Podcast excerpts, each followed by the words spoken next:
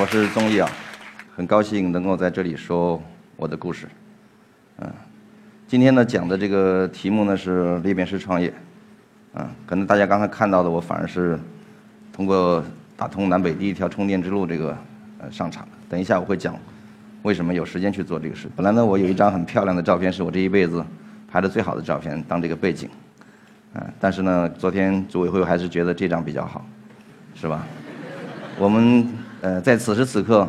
嗯，在挖掘机面前，我们所有的照片都显得不够好。先讲一下我的历史，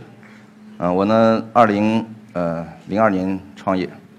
嗯，我是以前是一个非常传统的，嗯，开工厂的小老板，嗯，跟今天这个样子完全不一样，嗯，这这这个变化呢，也就是近外近两年的变化。嗯，但是那个时候呢，实际上我们也是蛮幸运的，就是赶上了中国这个，呃，对外贸易的第一场大潮的后段，嗯，所以说呢，很快在零八年的时候，我们当时已经做到全世界游泳池热泵，就是给游泳池恒温的这种节能设备的世界的一哥，啊，就是最大的，啊，但这个好在行业不是很大啊，就大家当我们是这个行业的富士康来理解，虽然我们是最大的，但是我们呢，主要是给国外的知名品牌来贴牌。然后呢，到了零九年的时候呢，好日子就突然就觉得不对了，嗯，突然呢销售额就开始下降，因为我们在这之前呢连续四年百分之百的增长，超过百分之百，嗯，在那个日子很好过的时候，就好像大家一样，日子很好过的时候，你不会想到变革，是吧？突然有一天就不行了，然后利润那一年一下下了百分之六十，啊，而且当时的预测是在未来的几年还会是如此的，就不会转好，啊，所以当时我就在想。怎么样才呃能够好是吧？这也是后来为什么我们变成了一个电商的原因，啊，实际上我们公司后来为什么能够变成一个电商企业？嗯，我们被罗振宇誉为他见过的中国这个传统企业转型互联网转型最成功的企业，啊，为什么会是这样的？啊，我就讲一下二零零四年我们发生了什么事情。那一年呢，我们实际上刚创业两年，公司还比较小，啊，突然呢，我们的这个营销总监就走了，啊，我怎么留都留不下来。啊，后来发觉呢，他在外面成立了一间跟我一模一样的公司，啊，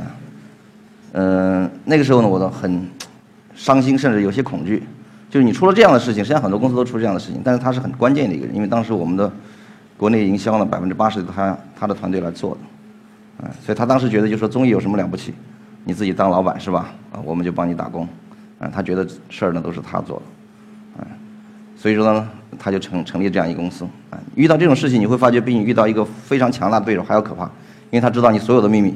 是吧？知道你的成本，知道你的售价，知道你的客户是谁，他唯一他出去能做的就是去抢你的客户，啊，他知道你做过的坏事儿，是吧？所以说你老是觉得很恐惧，啊，为了让这种事情不发生呢，所以说我后来在想我要制造一种制度，啊，让这种事情不要再发生。所以零五年的时候呢，啊，在我们这个行业，因为我们当时有一个很关键的元器件要进口。始终是觉得有肘质啊！我当时就想着我们能不能自己把它做出来，啊，后来呢，经过研究发觉这个东西不是太难，啊，所以我当时就要按我们原来的做法呢，就是成立一个公司，啊，成立一个车间，把它做出来就是了，啊，但是因为出了前面这个事情呢，我就在想，我能不能用这个项目把我们剩下的几个高管啊都把它团结起来，是吧？然后我就把他们几个叫过来跟他们说，嗯，看我们这个芬尼克斯，我们投了五十万，就做到了，就做起来了，是吧？我们也挣钱。大家千万不要小小看五十万啊！啊，五十万创造了很多伟大的公司，是吧？比如说阿里巴巴。然后呢，他们几个很高兴，说：“哎呀，感谢老板终于给我们机会，让我们当股东。”然后呢，他们晚上回去就开了个会。第二天来跟我说：“哎呀，不好意思，老板，我们还是不参与了。”哎，我说昨天说的好好的，怎么今天就不参与了？结果后来呢，经过我这个私下里了解，他们其中有人受过伤，就是以前也有，他们也在其他公司做过，啊，也有类似老板提出这样的方案。那结果后来不兑现，后来呢我就没办法，在我的这个威逼里有一个一个做工作的情况下呢，终于有四个，总共六个人嘛，有四个就同意了我这个方案，啊，其中有一个人呢投了十万块钱，我就叫他当了总经理，啊，剩下三个人投了五万块钱，是吧？就当股东，剩下两个人始终不加入，啊，这两个人后来后悔了一辈子，啊，然后呢，这个他们钱投进来以后呢。哎，突然就发觉他们几个真的很拼命去做这个事情，啊，七个月把这个产品就试制出来了。所以我们在零六年的时候开始投产这个这个配件。啊，第一年呢，我们做了我印象四百多万的这个业务额，实际上是个很小的业务额，但是利润呢大概有一百多万块钱。啊，然后呢就说怎么分钱到年终的时候，是吧？因为当时呢，实际上有那两个人不加入的时候，我就在想，我一定要让这两个人后悔一辈子，啊，所以当时我就决定说，我们至少分一半，啊，就分了一，啊，大概是分了六十万。所以这个事儿在公司呢就造成了巨大的影响力。所以当零七年我们发觉我们 又有一个好产品可以上的时候，我们说我们再干一个吧，我们这次大一点，哎，我们能不能投一百万去做这个事情？结果员工一夜之间给我凑了两百二十万出来，啊，所以我告诉大家，这个信心很重要啊！你做什么事情呢，一定要去做。然后呢，千万要，啊，说到做到，啊，如果第一次不成功，下次你再说什么，没有人信你了，啊，很快呢就，这个我们我们从这以后就发现这个方法很好，所以我们每年都搞一次，每年就有一次机会，哎，所以每年我们每年的员工都翘首以盼，说我们下一次是干什么，是吧？我因为每一次不光是说大家有投资的机会，最关键是每一次呢，我们会有一个带头人，呃，能够成为呃股东级的总经理，啊，在我们公司呢，就是起码来说。你大概要占百分之十以上的股份，你才能坐这个位置。然后呢，时间就到了呃，刚才我说的这个零八年的是那个那次危机的时候。当时我就在想，就是啊，实际上也是零九年底才才意识到这个问题，就是一定要转变原来这种方式。哎，我们当时就因为当时我们已经不止游泳池热泵这一个产品了，我们另外有个产品，我们叫今天叫冷气热水器啊，实际上当时是卖到欧洲去的，很贵的这个中央热水系统。啊，我们在欧洲一套大概要卖四万哦四千欧元，大概是三万多块钱。啊，当时我就在想。这么好的东西为什么不在中国卖？啊，如果在中国卖，大家想一想，这个重型的，就是比较复杂的家电，你应该交给谁去卖？因为我们本身是工厂，我们不会自己卖东西，啊，那你肯定是类似苏宁、国美这样的地方，啊，但是呢，他们两家呢都是相对来说呢比较恶一点，是吧？跟他们做生意比较辛苦，啊，当时呢京东起来了，就是能够在网上卖大的家电，我当时也觉得确实做得很好。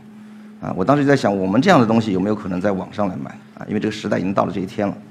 那时候我所有的朋友都跟我说，这个事情不可能，因为你太大了，啊，有一百多公斤那么重，高度一米八，是吧？大家想一想，那个骑三轮的快递，他怎么帮你送这么重的东西，是吧？就这个问题就解决不了，啊。但是我觉得时代到了这一天，如果不动，啊，将来一定会后悔。比如说十年以后，我们是不是所有东西都应该是在网上买？实际上根本就没等到十年。今天大家看到没有，是吧？我们几乎已经想不出来什么东西不是在网上买的。啊当时呢，我就想，我做这样一个公司，啊，就是一定是从啊制造商，就像小米这样，啊，从工厂一直到消费者，啊，然后呢，好的现金流的这个呃现金流我不在这里讲，因为这是生意，呃，然后呢有服务，哎，安装、售前、售后服务，因为我们到底来说，呃，我们这个产品是需要售前和售后啊的服务的，是这样一个公司，啊，但是最头痛的是呢，以前我们公司在这个之前，我们成立了四个啊这样由员工去当呃大股东。哎，当总经理这样的公司，啊，都挣钱，而且收入蛮高的，啊，但是这个公司，但是以前的带头人呢，就是我来指定，啊，因为我们公司在那个时候，我我是老大嘛，是吧？老大说什么就是什么。但是到这个公司的时候呢，我也头痛了，就是你想一想，一个呃做制造的，啊，虽然我们东西还不错，从来没有做过品牌，啊，就是 to C 的品牌，就是对对消费者的品牌，啊，突然要去做，就打个比喻，就是富士康今天突然说我要做苹果。你想一想，你怎么能转得过来，是吧？我们就相当于这个行业的富士康，但是我们这个行业没有手机行业那么大，那就没有办法。想了有一个多月，就不知道该怎么办。啊，后来呢就想着干脆不管那么多了，我们来一次 PK 吧，啊，就是比赛，实际上就是有点像赢在中国的创业大赛，但是呢，我当时最头痛的就是说，我们通过什么方法把这个人选出来？啊，大家想一想，就是说，我们都参加过比赛，是吧？我们公司好多比赛，比如说跳舞比赛、唱歌比赛。嗯，我们经常会发觉，就是包括我们自己去做评委的时候，比如说这个女生上来唱歌，唱得很好，我们给九九分啊，九点五分。她长得很美，我们一激动，九点五分、九点八分都给出去，是吧？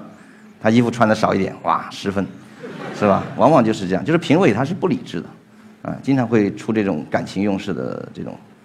这这种。但是我们做个生意呢，不太啊，不不能这样，因为我们要很严肃。大家知道，生意是艺术和科学的结晶。啊，因为我今天在这里讲，我听了前面几位，我就觉得我像个铜臭味很浓的人，啊，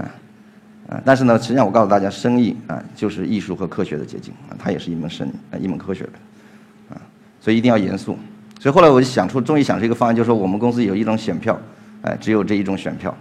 就是说你要填下，因为当时第一次大赛呢有十四个队报名，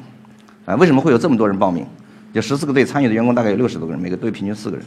啊，就是因为我们前面四个。公司都挣钱，就他们的总经理都，呃，都收入都很不错，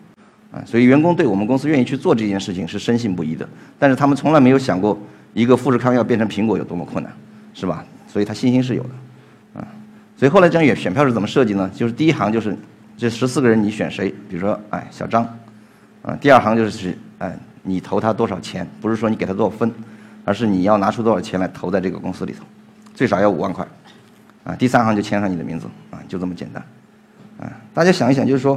如果你面临这样一张选票。啊，你们觉得你们会把钱投给什么样的人？第一个呢，就是刚才说的靠谱；第二个呢，应该说是经营的能力，因为你还是希望他挣钱嘛，对吧？第一个你不希望他把钱拿了跑了，哎，所以后来你你发觉没有，选出来的人，第一个就是德，第二个就是才，哎，所以我今天告诉大家，第一个就是说用人民币选出来的人是德才兼备的，是吧？用其他方法是靠不住的，啊。然后呢，有有第三个好处啊，后来我们发现的，或者第三个好处比前面两个好处还要好。啊，因为你任何一个公司啊，比如说，除非你公司很小，你你肯定有个排序吧，是吧？这个小张排第一，小马排第二，一路排下去。啊，这个时候你当你升升职的时候，你会发觉，我要按顺序升呢，一般问题不大。啊，这个我突然想越级提拔，比如说我提拔这个排第八的，啊，小马，那前面七个都不高兴，对吧？因为每个人都认为自己很厉害，啊，所以往往我们在提升，特别是提升比较重要的这个干部的时候呢，你会发觉你提升一个人得罪好几个人，啊，但是我们现在就好办了，啊。以前老有人同事跟我说说，你看跟了你这么多年，现在总该轮到我了吧？我非常痛苦。我知道该轮到他，但其实这个公司不是他，因为什么？这个公司要是一个互联网的公司，对吧？我想做一个网上来卖东西的公司，啊，这个时候就很简单了，你竞选嘛，是吧？只要我们啊下面的兄弟们愿意把钱投给你，那我就投给你。啊，他往往不敢，为什么呢？这个时候，凡是不具备这种啊经营能力，特别是有互联网基因的这些相对年纪比较大的员工，往往不敢。啊，这时候他会怎么办？那我就会引导他，你看，啊，小小左不错吧？啊，差不多，你干脆把钱投给他得了，是吧？他想想也是哦，是吧？因为他看好这个项目，他自己又不行，他唯一的办法就是把钱投给这行的人。那这时候会发生什么情况？这个人如果上去以后呢，他自然会全力以赴支持他的工作啊，因为老资格的同志在公司里头一定是有威望的，啊，同时也是有影响力的。那如果他从中作梗，和他来支持这个年轻人，那效果是完全不同的，啊，所以这个是最重要的一个啊，公司基本上就。不会因为你越级提拔而造成混乱，这个公司呢，呃，经过这个比赛，当时我想这比赛我得找一些评委啊，因为我觉得我自己已经不够了，因为刚好我进了中国商学院，在零九年的时候，啊，我当时把我们班上 IDG 的一个合伙人请来了，啊，叫高翔，就是后来卖九幺的那个，他弄了，他觉得这个事情很很牛，很有意思，从来没有听说过一个人用钱来选总经理了，所以他带了一堆互联网的这个 大佬过来给我当评委，啊。开始的时候，我我我我心目中我想的，我们我们员工能够拿到，啊一两百万的投资就不错了，啊，所以我当时想就是员工投资啊不算我的，啊，我当时就做了一个动员，我说如果我们哪一位员工能够拿到一百万啊，比如说一百万，那我就投给他三倍，我另外一个合伙人也投给他三倍，这样他凑个大概一千万，他就可以干这个事情，因为当时我预算大概就是这么多，结果他们就开始评，啊，专业评委确实评得非常精彩，啊，员工意气风发，是吧？那个场面就跟喷了血一样，啊，然后投下来以后。啊，九百五十二万，就员工就要投这么多，嗯，那你是按照我的承诺是吧？那那我两千八百万给他，那另外一个两千八百万也要给他，啊，一个是当时还没有这么多钱，而且也觉得是没有必要，啊，所以那时候就跟员工商量说，你因为我这个人在公司里说一不二，突然有一天说，哎呀，这说了也不算，多不好意思是吧？嗯，后来就跟员工商量，干脆，嗯呃，大家因为当时也觉得有些员工的家里比较困难啊，你想想一个富士康要去做苹果的时候。你把钱投下去多多大的风险啊，啊，就动员他们不要投啊，但是呢，我都负责动员几个，但是一个都没成功，为什么呢？有一个员工我说，你看老大，你看我跟前面四个呃这个投资的这个兄弟们都都都有收益，哎，我那职级比较低，轮不着我，终于这一次轮着我了，你又不让我投，所以这肯定不行，啊，所以后来就基本没有成功，那没办法就打了个八折，所以这个公司呢，后来一千五百万是怎么来的呢？就是员工投了一半。我们投了一半，就原始股东投了一半，啊，所以这个公司呢就很快，呃，具具体我就不讲了。他做了一个 O2O 的模式，啊，实际上到在一二年的时候呢就开始盈利了，啊，就是因为这个啊团队完完全全是股东，啊，大概排第一名的员工他自己投了一百五十万，啊，一个工作五年的员工投了一百五十万，啊，然后呢成为了这个这个公司的总经理。他以前的那个年薪是大概是七十万左右，他是做我们海外部的经理，啊，但是他在新公司。他给自己定了一个年薪是五万块钱，啊，我为什么今天在这里讲这个事情？就是告诉大家创业怎么样才能够成功，啊，很多时候你成功不是因为你很厉害，而是因为你比竞争对手活得很长，啊，比如同样是一千万的投资，啊，这个总经理啊是股东啊是老板，他自己只拿五万年薪，那你想一想，其他员工好意思拿很高吗？啊，另外一个摩托罗拉挖过来百万年薪是吧？呃，谁能活得长，是吧？撑三年你就知道谁谁谁会胜利了，啊，这就是这个公司胜利的原因，所以这这个这个故事发生以后呢，我们又陆续就从此以后，我们公司所有的这个总经理的产生啊，就是要通过大赛来产生，就是这个方式，啊，你选出德才兼备的人，而且公司里头也不会有太大的这个这个怎么说斗争，啊。但这个事情后来呢，我觉得这个案例做得非常好啊。后来我在中国商学院分享这个案例的时候，特别在我们创业中心分享这个案例的时候，我们同学说：“哇，你太高明了，是吧？”啊，我们都想学习，啊，然后问题也就出来。那下面就有同学说，我们公司就有那么几个能力特别强，但是就是没有钱的啊员工，我我们怎么能够向你学习呢？我后来想一想，我说我说世界上有这种人吗？后来我觉得回答就是没有这种人，就是世界上没有能力特别强，但是就是没有钱的员工，啊。为什么呢？我就跟他解释，我说你看啊，一般你要想在选举中获胜，你肯定在公司要工作四五年。我们平均是这样的，因为你要建立威信嘛，大家要把钱投给你，总总要大家知道你行不行，啊，四五年的员工，如果你说你没钱，那说明除除非你们公司收入很低，否则就是说你肯定是不会理财，是吧？你乱花钱，那你想想，我选的可是董事总经理啊，如果你不会理财，有什么资格当我的总经理？所以这种人不能用，啊，第二呢，就是他要买房，是吧？这是我们所有的。特别是我们大城市的这个男同胞面临的最大的问题，啊，那我就跟他举我的例子，我说你看我这一辈子为什么比我的同龄人大部分同龄人要稍微富一点，就是因为我没买过房，啊，我第一次买房呢就是三十六岁的时候去，哎，我第一次看房就是三十六岁了，然后呢我一天我就买了三栋，因为以前我没什么时间看房，啊，啊，因为我一些会想，反正去了也就买嘛，对吧？嗯，然后我就跟他解释，你看，当你事业成功的时候，房子就不是问题。那往往他年轻人就是他们就说，哎呀，他们跟你不一样啊，他们要娶老婆啊，是吧？他们老婆没有，不不理解他们呀，就是娶不到老婆怎么办？那我说你你你给我举个反例，你见过哪个特别成功的企业家是没有老婆的，是吧？他举不出来，嗯，往往呢都是反过来的，是吧？啊，就是成功的烦恼嘛，嗯，你们反应慢了半拍啊，哎。这这这个我就不说了，因为这个要录像了，不能讲太粗的话，嗯嗯，所以说呢，我就告诉大家，特别今天提醒在座的，因为看全是年轻人啊，啊，在在座的女同学，千万不要逼着你的男朋友和你的老公去在刚毕业的时候就买房啊，一栋房子足以毁掉一个大英雄，是吧？比如说像我这样的和马云这样的都是五十万就把这个生意做起来了，是吧？今天我们买多少栋房都是随便买。讲到这里，哎，就是裂变创业就讲完了。啊，实际上就告诉大家，裂变创业最后解决了什么问题？刚才我已经说得很清楚了。最后呢，呃，补充一点，啊，有个什么好处呢？同样一个项目，五百万也是做，五个亿也是做，但是如果用我们这种方式，你会发觉，这个年轻人他创业的时候他不可能太有钱，比如说他有一百万的资金，他要是做一个五百万的项目，他就是百分之二十的股东；他要是做一个五个亿的项目，那他就是什么都不是，对吧？比打工还糟糕。所以这个方法用好了以后呢，你会发觉。本来需要投资很大的公司，啊，就变得投资很小。实际上对里头所有的投资人呢都是有好处的，整个公司的风险就下来了，啊，而且呢，因为员工投入进去以后呢，啊，他会拼命，哎，所以我非常不理解的就是我们有很多很多的老板喜欢把他的酒肉朋友，啊，喜欢把外面跟他没有任何关系的投资人变成合作伙伴，就是不愿意把他的员工变成合作伙伴，这是我非常不理解的，是吧？实际上员工跟你朝夕相处，为你拼命，啊，为什么不是他们的呢？员工拿来的钱难道是纸吗？是吧？员工拿来的钱也是钱呐，嗯，所以。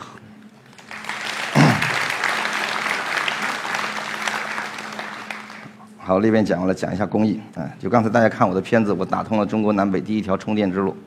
啊，这个事儿呢，在听起来的时候是不可能的，啊，我是中国第一批的特斯拉车主，啊，我不知道在座的有多少人知道这个车子，这是全世界最伟大的产品，就当今社会来说，超过苹果，啊。就是当你看到这个车的时候，我是第一次在硅谷见到的时候，我就非常激动，因为它实际上是一个移动的互联网终端，嗯，它不仅仅是一台车。但是呢，在我这个，我当时买了这个车以后，我下了四万美金的定金，等了整整十一个月，哎，特斯拉在这个十一月里头不断的改变它的承诺，就说他说本来说三个月交给你，五个月交给你，后来是十一个月才拿到车，为什么会是这样的？就是因为充电桩修不起来，啊，就是说他们用了整整一年半的时间。只是在北京和上海修了各修了一个超级充电桩，啊，一年半的时间，啊，而且当时觉得，因为我的很多朋友问我说：“你你买了这个车你怎么充电啊？”实际上我买的时候我没有想那么多，啊，因为我自己有工厂，所以比较比较容易，后来我发现这个东西真的是个大问题，啊，所以当我他们通知我去拿车的时候，而且是在北京拿，不是在广州拿，因为我是广州的，啊，我当时就在想，我怎么把这车搞回去，是吧？最简单的办法就是弄个卡车运回去，嗯。后来呢，我们的员工说：“你这这种事怎么是你干的呢？是吧？你要把它开回来才符合你的身份嘛。”啊。后来我说那就开吧，开也很也不难是吧？很多人觉得，因为一路上没有充电桩，你开回去，很多人觉得很难。但对我们这种创业的人来说不是问题，哎，跟酒店商量呗，给他点钱是吧？给我充个电就是了。但是呢，后来一想，既然我们要一路上跟酒店商量，为什么不干脆就给他修一条充电之路回来，是吧？所以后来呢，我们就出了一个方案，啊，然后呢，就是我们的方案就是很简单，你要想一想，像传统的方案修充电之路怎么修，是吧？你肯定要租一块地或者买一块地啊，五百平方。啊，大概五百万，啊，增容费，啊，一千个千伏安也是五百万，啊，一千万就投下去了，然后呢，还得请四个工人轮轮班看着，是吧？加油站总得有人嘛，充电站也得有人，要不然你那变压器都给人偷了，啊，你想一想，一千万投下去，没车，是吧？路上没车，你怎么办？所以说，传统的方式全部都不挣钱，这是为什么充电桩修不起来的原因。它跟美国不一样，美国就没有增容啊这些这些事情，啊，所以说最后的问题就是说。呃，买了车的人等着充电桩，呃，想修充电桩的人等着车，啊，最后就变成死结了，啊，那我们的方式是怎么样呢？把这个民用的，就是我们自己家里用那种充电桩，直接送给酒店，啊，这样时候你会发觉，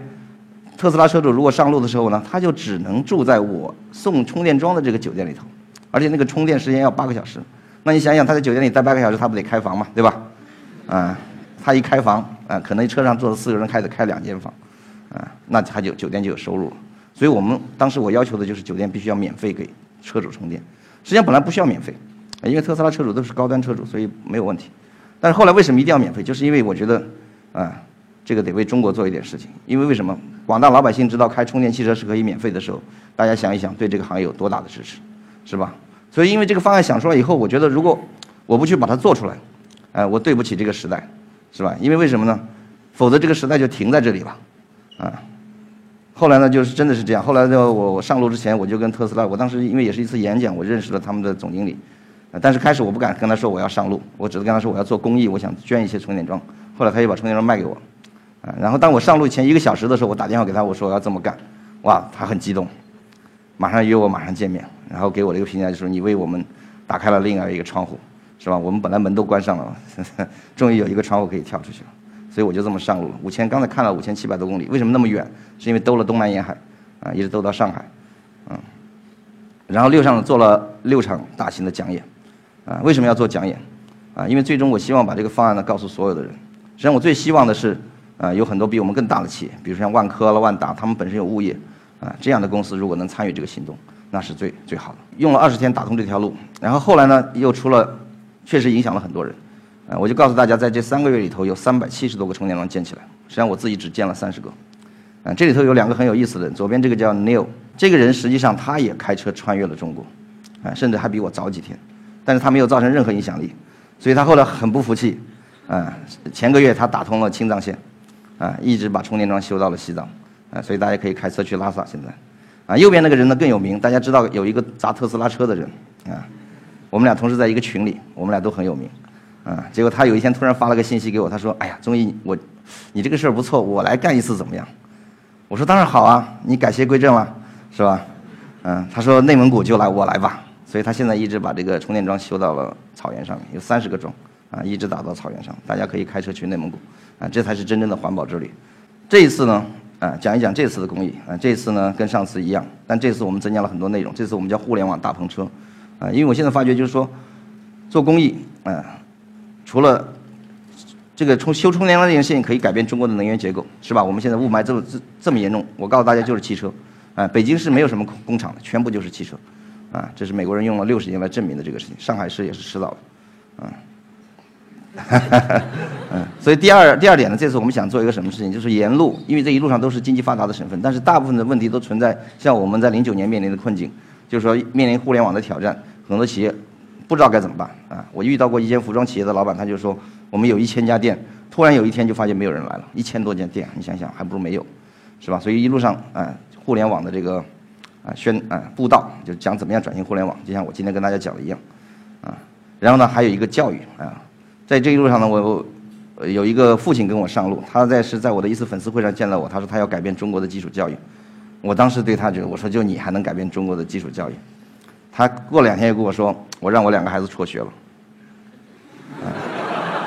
我我立马就震惊了，我说你可以，我这么猛的人都不敢，是吧？那我说你跟我上路吧。所以我每次在讲演的时候，我给他二十分钟，让他讲一讲他想办的学校，啊，所以这次回去我准备把我明年要办的一个超级幼儿园交给他来办，啊，这样我们的员工可以在楼下上班，可以上楼上喂奶，是吧？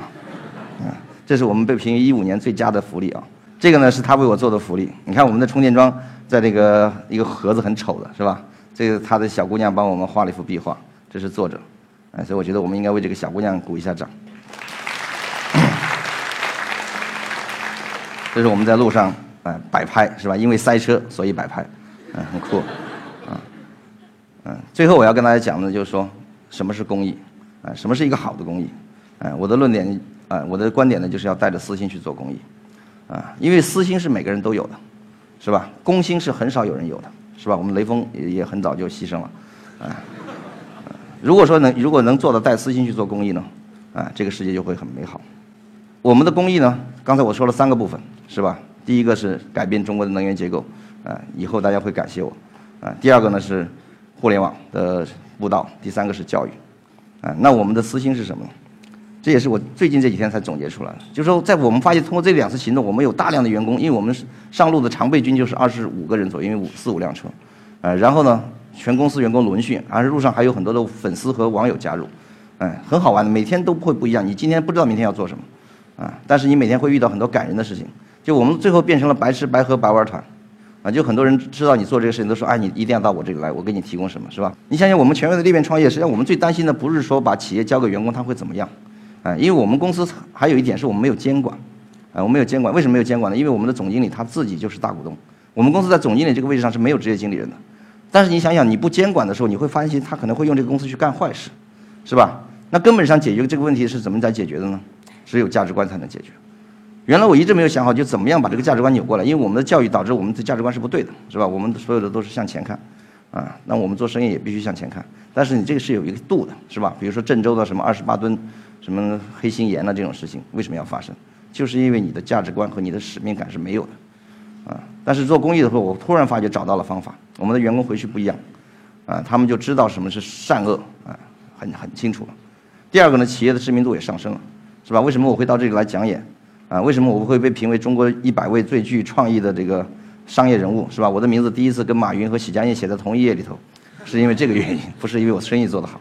是吧？哎，所以你后来会发觉，因为这样的事情会激励你不断的做下去，这才是一个有意义的公益，因为你做一次。是没有意义的啊！你必须连续做下去，同时也影响很多人做下去，啊，这个才是最有意义的，啊！最后我还有一个非常呃非常大的私心，就是我希望我在我老的时候，是吧？我会对我的孙子讲，